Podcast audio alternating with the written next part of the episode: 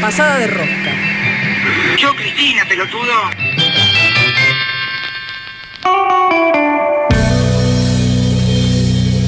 Bueno, ya que estamos. Espero que lo de pelotudo no haya sido para mí porque yo uso pronombres femeninos. ¿eh? Cristina, por favor, te lo pido. Eh, estamos acá en Pasamos Todes, estamos acá en FM La Tribu, programa número 38 y tenemos una invitada de lujo.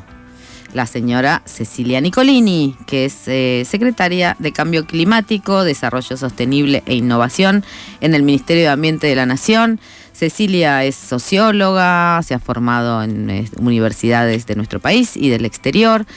Tuvo un protagonismo muy grande en, en- en la, en la negociación para conseguir las vacunas que hicieron que las segunda y tercera ola no fueran devastadoras en nuestro país. Y bueno, acá estamos en comunicación con ella para pensar algo del fuego que nos está consumiendo en estos días. ¿Cómo estás, Cecilia? Buenas noches. Muchas Hola, gracias. ¿cómo estás, Marta? Buenas noches. Muchísimas gracias por atendernos. Sabemos que es tarde, que la, la- la coyuntura no es el mejor momento para estar al aire en ningún Pero lado. hace- eso hace que los días y las noches sean largas, así que aquí estamos todavía despiertos trabajando. Es verdad, es verdad. Cecilia, vos que este, bueno, estás en ese lugar tan estratégico, aun cuando, como decimos, la coyuntura parece que nos, nos deja ver como, como el tiempo corto, ¿no? El día a día, y sin embargo, el tema del cambio climático ¿Está relacionado o no está relacionado con ese humo que estamos respirando acá y que en, Rosario, por ejemplo, como en otras ciudades y poblaciones del, del delta del Paraná, apenas se puede respirar? ¿Están relacionados estos dos hechos? Bueno, sí, por supuesto. Es innegable que el impacto que tiene la crisis climática en lo que estamos viendo en los incendios del, delta- del Paraná y también los incendios que vimos este año en Corrientes y en diferentes lugares, no solamente de Argentina, sino de todo el continente. Vimos este año los incendios que pasaron en California, ahora también en España y en Portugal. Está claro que es una consecuencia casi directa de lo que es el cambio climático, de lo que son estos efectos extremos del clima, eh, con olas de calor y lo que hace propicio que cuando aparecen estos focos, eh, de alguna manera con las actuales condiciones climáticas, su propagación sea más rápida. Eh. Pero también hay que saber que, eh, digamos, no solamente es una cuestión del cambio climático, eh, sino también de ciertas prácticas, por un lado, tradicionales que se utilizaban en, en- muchos casos en, en las prácticas agrícolas y ganaderas, y en otros casos también incendios intencionales, como es en el caso de los incendios del Delta, casi 95% de los incendios forestales se producen por intervenciones humanas, en donde hay también cuestiones relacionadas con intereses inmobiliarios, con intereses de eh, expansión de la frontera agrícola, con descuidos también en términos de disfrute turístico de esos espacios. O sea, hay una combinación de cosas que nos hacen cada vez más poner también el foco en cómo eh, tener un, desarrollo social y económico que, que esté eh, que, que pueda convivir con un cuidado mental cada vez más necesario. Ahora, después de la pandemia o durante la pandemia, yo no, no sé si se combina, digamos, el, el hecho de una pandemia nacida de la zoonosis, de, digamos, una... una Una pandemia zoonótica, sí. Exacto, eh, que hace tomar conciencia del modo en que nos relacionamos con otras existencias en el planeta y de, y de cómo, digamos, este extractivismo del que vos hablás, que también este, compromete los cuerpos de los animales, de pronto de- puede llegar a un desequilibrio total de nuestra vida sobre la Tierra. Pero el cambio climático, por ejemplo, más allá de que por supuesto está en agenda eh, desde hace mucho más tiempo, de pronto parece explotarnos en la cara también, ¿no? Los, pienso en los incendios en California, los incendios en Europa, este, bueno, los calores. ¿Qué, por, ¿Por qué pasa esto que de pronto se hace tan evidente?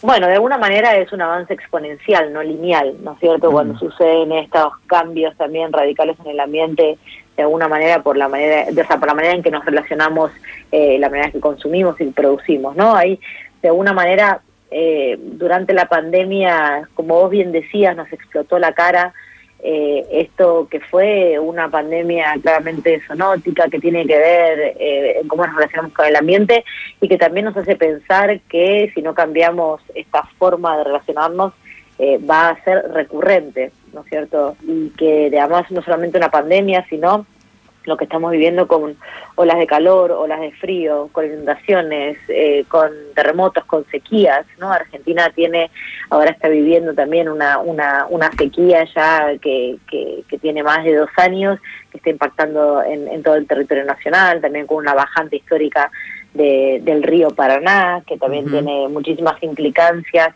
no solamente para lo que es el desarrollo económico, las exportaciones, sino también para la calidad de vida de las personas que viven en, esa zona y está directamente relacionada. Ahora bien, la pandemia pensamos que nos iba a hacernos dar cuenta o, reaccionar en que las cosas tenían que cambiar. Bueno, ahora vemos eh, eh, que esto ya es una, una obligación, ¿no es cierto? Ya es un cambio de paradigma total que tenemos que tomar porque ya no se trata de alguna manera con solamente intereses económicos, sino eh, con la posibilidad de la existencia misma del ser humano ¿no? en, los, próximos años y para las próximas generaciones.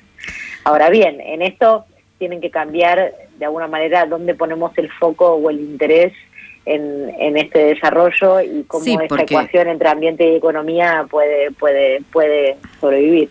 Sí, totalmente, porque en, general digo, hay como dos discursos, ¿no? Un discurso que habla de tomar una conciencia individual, ahorrar agua, comer, este, no comer animales, no sé, un montón de cosas que hacen a la conciencia individual, pero en realidad eh, esos cambios individuales mm, se, se, se queman en los fuegos del delta si no vamos contra las corporaciones o si no se piensa en modelos económicos no extractivistas y de alguna manera como lo planteaba no sé Francia Márquez este que estuvo hace poco acá en una transición hacia hacia otros modelos de tanto de energía como de eso de economías no extractivistas y este país es profundamente extractivista o sea nuestras posibilidades de desarrollo son o el desierto sojero o el litio o no ¿Cómo, ¿cómo haces vos en ese para ser secretaria de cambio climático? Te lo digo directamente. Es, muy complejo porque yo creo que lo, lo, importante, por un lado, es decir, bueno, eh, ¿en qué tenemos consenso? De alguna manera creo que la dicotomía entre desarrollo y ambiente ya está superada. Ya sabemos que no hay desarrollo posible sin una conciencia del ambiente. Eso tiene que estar en el centro también del desarrollo. Por eso hablamos de un desarrollo sostenible y que incluya a todo el mundo. En ese sentido también tenemos que tener en cuenta de dónde partimos y cuál es la situación en este caso de la Argentina y cuál es la situación del sur global. Porque muchas veces lo que pasa, Marta, es que eh, tomamos también una agenda global o una agenda, digamos, internacional y sobre todo de países desarrollados en donde no tenemos en cuenta cuáles son, como bien, como siempre decimos, las responsabilidades comunes pero diferenciadas.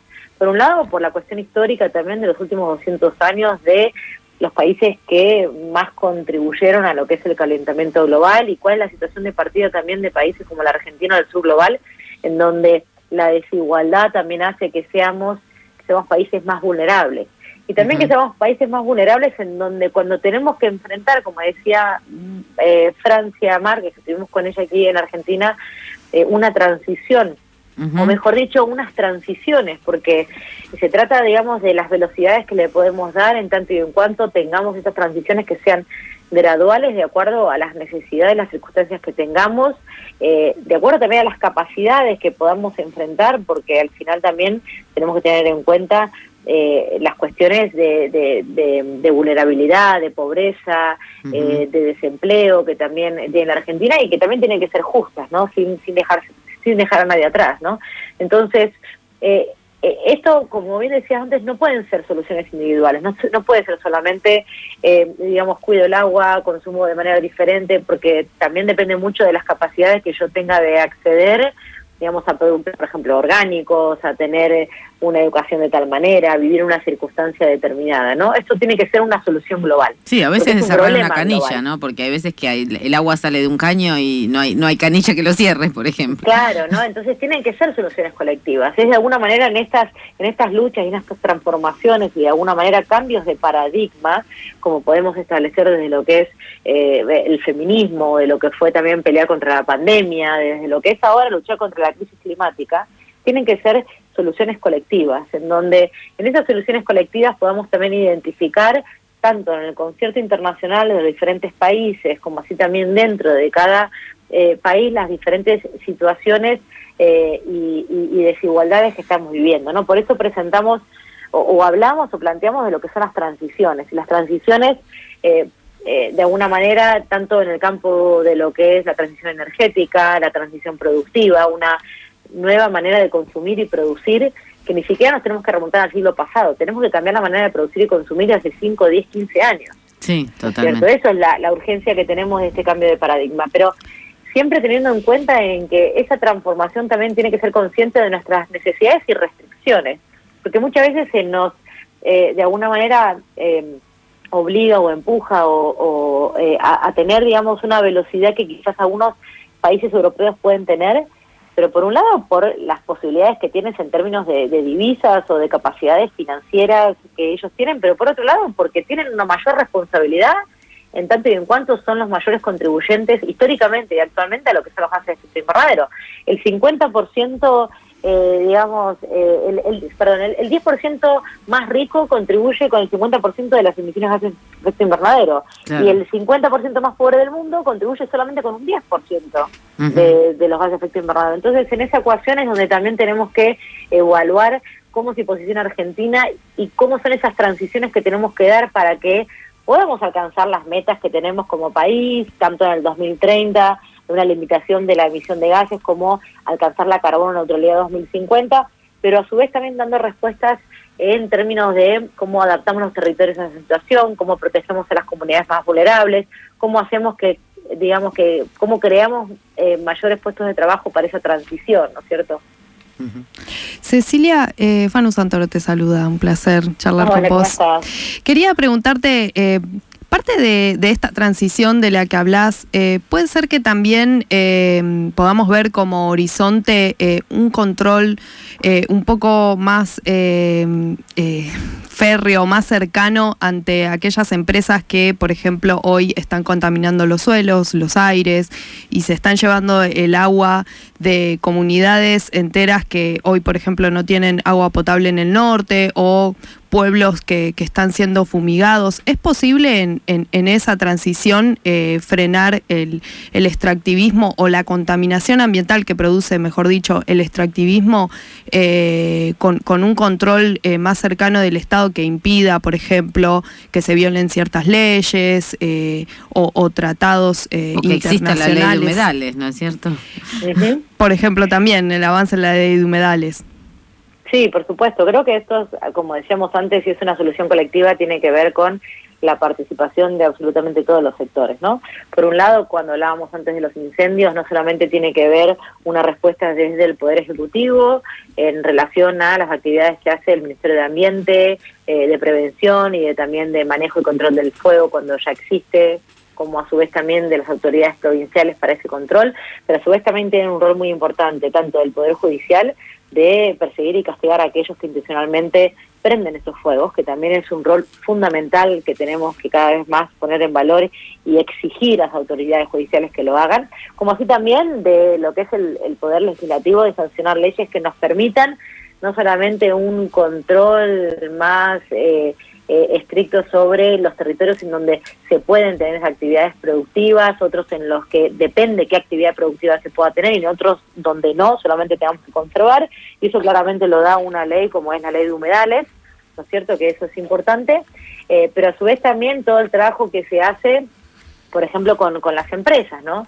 Y eso tiene que ver con eh, cómo hacemos una transformación eh, de una transición productiva de estas empresas con un mayor control, en donde cada vez vemos, por un lado, más, empresas eh, que tienen que cumplir, aunque sea por una cuestión de obligación, estándares internacionales en términos de control ambiental, eh, eh, o por ejemplo ahora de la carbono neutralidad. Hace poco anunciamos con Quilmes el compromiso de la carbono neutralidad de la empresa, incluso en el año 2040, antes del año 2050 que el país tiene comprometido. O sea, esas son cosas positivas, eh, pero por otro lado también en todo lo que tiene que ver con evaluación ambiental y esos controles que cada vez estamos, digamos, eh, trabajando en ser más estrictos, en poder empujar también, como es la ley de humedales, en el Congreso de la ley de presupuestos mínimos de evaluación ambiental, que también es una deuda pendiente que tenemos que cumplir, eh, y que cada vez más nos va a acercar a tener un modelo mucho más sostenible, en donde la actividad económica pueda estar, eh, pueda ser mucho más armónica con el desarrollo, digamos, sostenible del país. ¿Y qué tal una reforma agraria agroecológica? Digo, porque es como que yo, yo siento que, esto te, te, lo digo eh, en complicidad de alguna manera, ¿no? Pero, pero es como, yo siento que es como el feminismo de alguna manera, el tema del cambio climático, como que debería ser una política o una o un sentido transversal a todos los ministerios y a todas las políticas públicas, ¿no?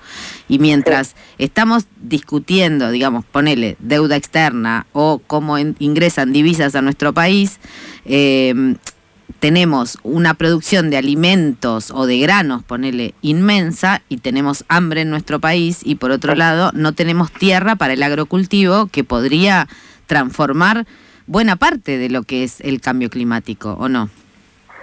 Sí, bueno, hay un montón de cosas positivas, me encantaría, bueno, esta es una charla para, para varias horas, pero de lo que te puedo decir eh, rápidamente es, eh, bueno, por supuesto, uno de los grandes problemas que tiene la Argentina es la concentración de la tierra, en donde ahí los controles se hacen más complejos y, y al final es la política, ¿no es cierto? Todas estas cuestiones son políticas y es la política que tiene que actuar para hacer esas, esas transformaciones que son necesarias eh, a nivel productivo y a nivel redistribución. Yo creo que hoy en día, a nivel global, no tenemos un problema de producción de riqueza.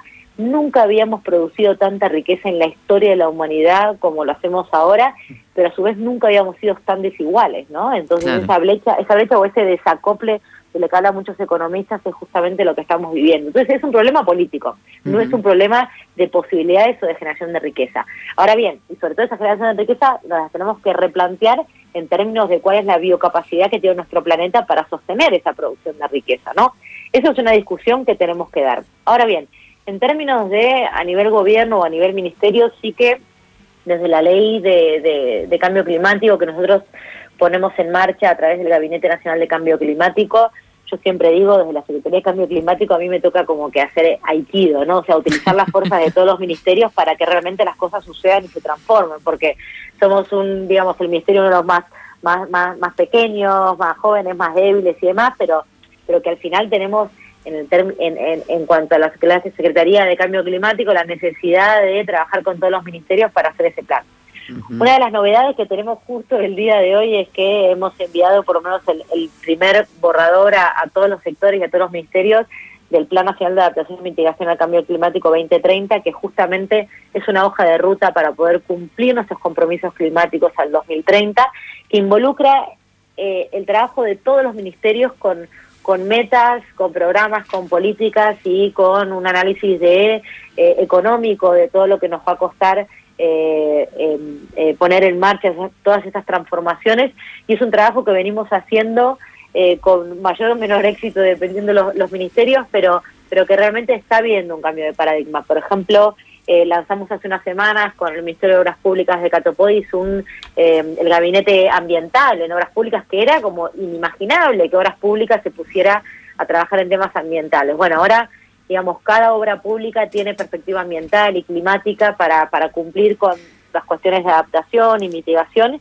y eso van siendo avances que tienen cada vez más que, permear no solamente las políticas públicas, sino en todo lo que es el diseño de, políticas a nivel nacional, en el sector, tanto el sector público como privado pero es un cambio de paradigma y es una transformación cultural. Un cambio de paradigma en una coyuntura que se prende fuego, no solamente los humedales, sino... Que se prende fuego y que además es un contexto muy complicado a nivel global, porque cuando avanzamos en una dirección en términos de, eh, digamos, de, cada vez eh, menor utilización de los combustibles fósiles, ahora vemos que, por ejemplo, Europa, que es el, el, el champion del tema de renovables, está yendo marcha atrás en algunos casos por la situación con la guerra con Ucrania, ¿no claro. la dependencia de gas que tiene de Rusia. Entonces, es un contexto complejo. Ahora bien, creo que la política climática eh, es mucho más que una política de gobierno, se ha convertido en una política de Estado y, y ese es el, objetivo que tenemos eh, y si queremos que realmente la transformación eh, sea tal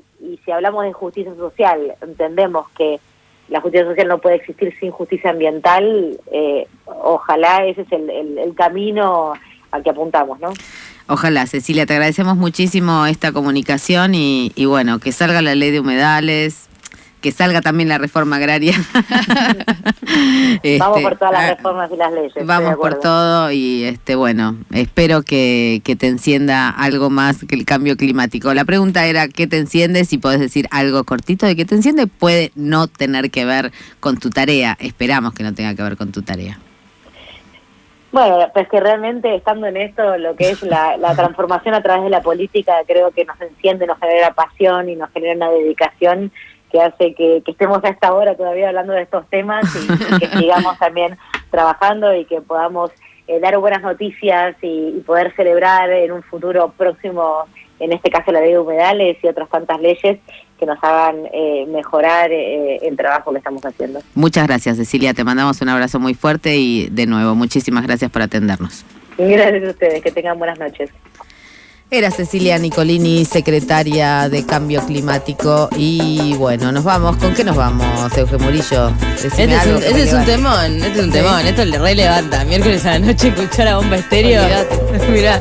Si hay alguien del otro lado, por favor, que se levante de la silla o donde esté, incluso de la cama, puede levantarse. De la cama. Y bailar. baile. Dale, mirá, manténlo prendido fuego.